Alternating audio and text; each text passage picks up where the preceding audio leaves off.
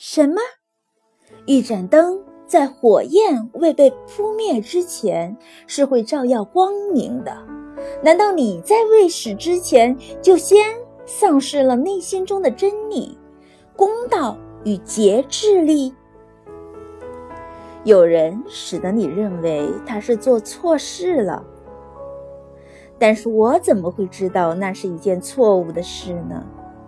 如果他是有过错，也许他自己已受内心谴责，好像是抓破了他自己的脸皮呢。一个人不要坏人做错事，等于是不要无花果树的果实不流酸汗，不要婴儿啼叫。不要马思明，不要其他必定如何如何的偏不如何如何。哎，这样性格的人，不这样又该怎么样呢？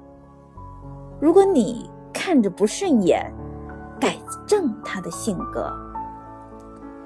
如果是不该做的，不要做；如果是不真实的，不要说。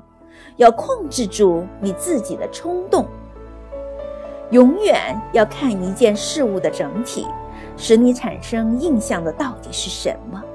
说明它，分析它，其起因如何，其本质如何，其目标如何，其到期必定死灭的生存期间有多长？你终于会觉察。你在内心里有一点什么，比产生情欲，并使你成为傀儡一般的那些东西要好得多，要更近似天神。我的内心在忙着做什么呢？恐惧吗？猜疑吗？肉欲吗？其他类似的事吗？第一，避免漫无目的的行为。第二。以有助于公众利益为唯一的行为目标，要常想到，很快的你就要不复存在，归于乌有之乡，并且你现在所看见的一切，现在活着的所有的人亦复如是。因为按照自然法则，一切事物必定要变化、要变形、要消灭，以便使别的事物接替而生。要记取。一切皆是你的主观见解，而那是可以由你控制的。把你的见解消除，这是你可随意为之的。看吧，一片宁静，像是一个刚刚转过山甲的航海者。你会发现，眼前是一片风平浪静的大海。任何单独的一项活动，不论是什么活动，如适时而止。并不会因停止而吃亏，做那活动的人也不会因那活动停止而吃亏。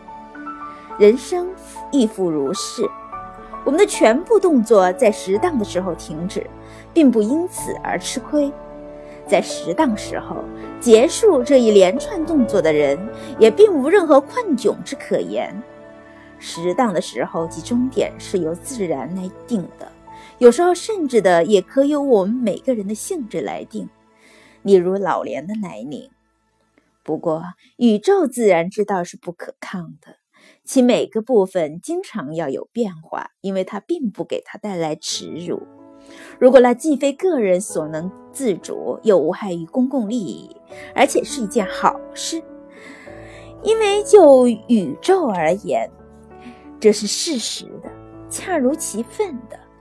符合整体趋势的，与神走着同样的道理，在思想上与神怀着同样的目标，这样的人可以说是一个由天神生下来的人呢。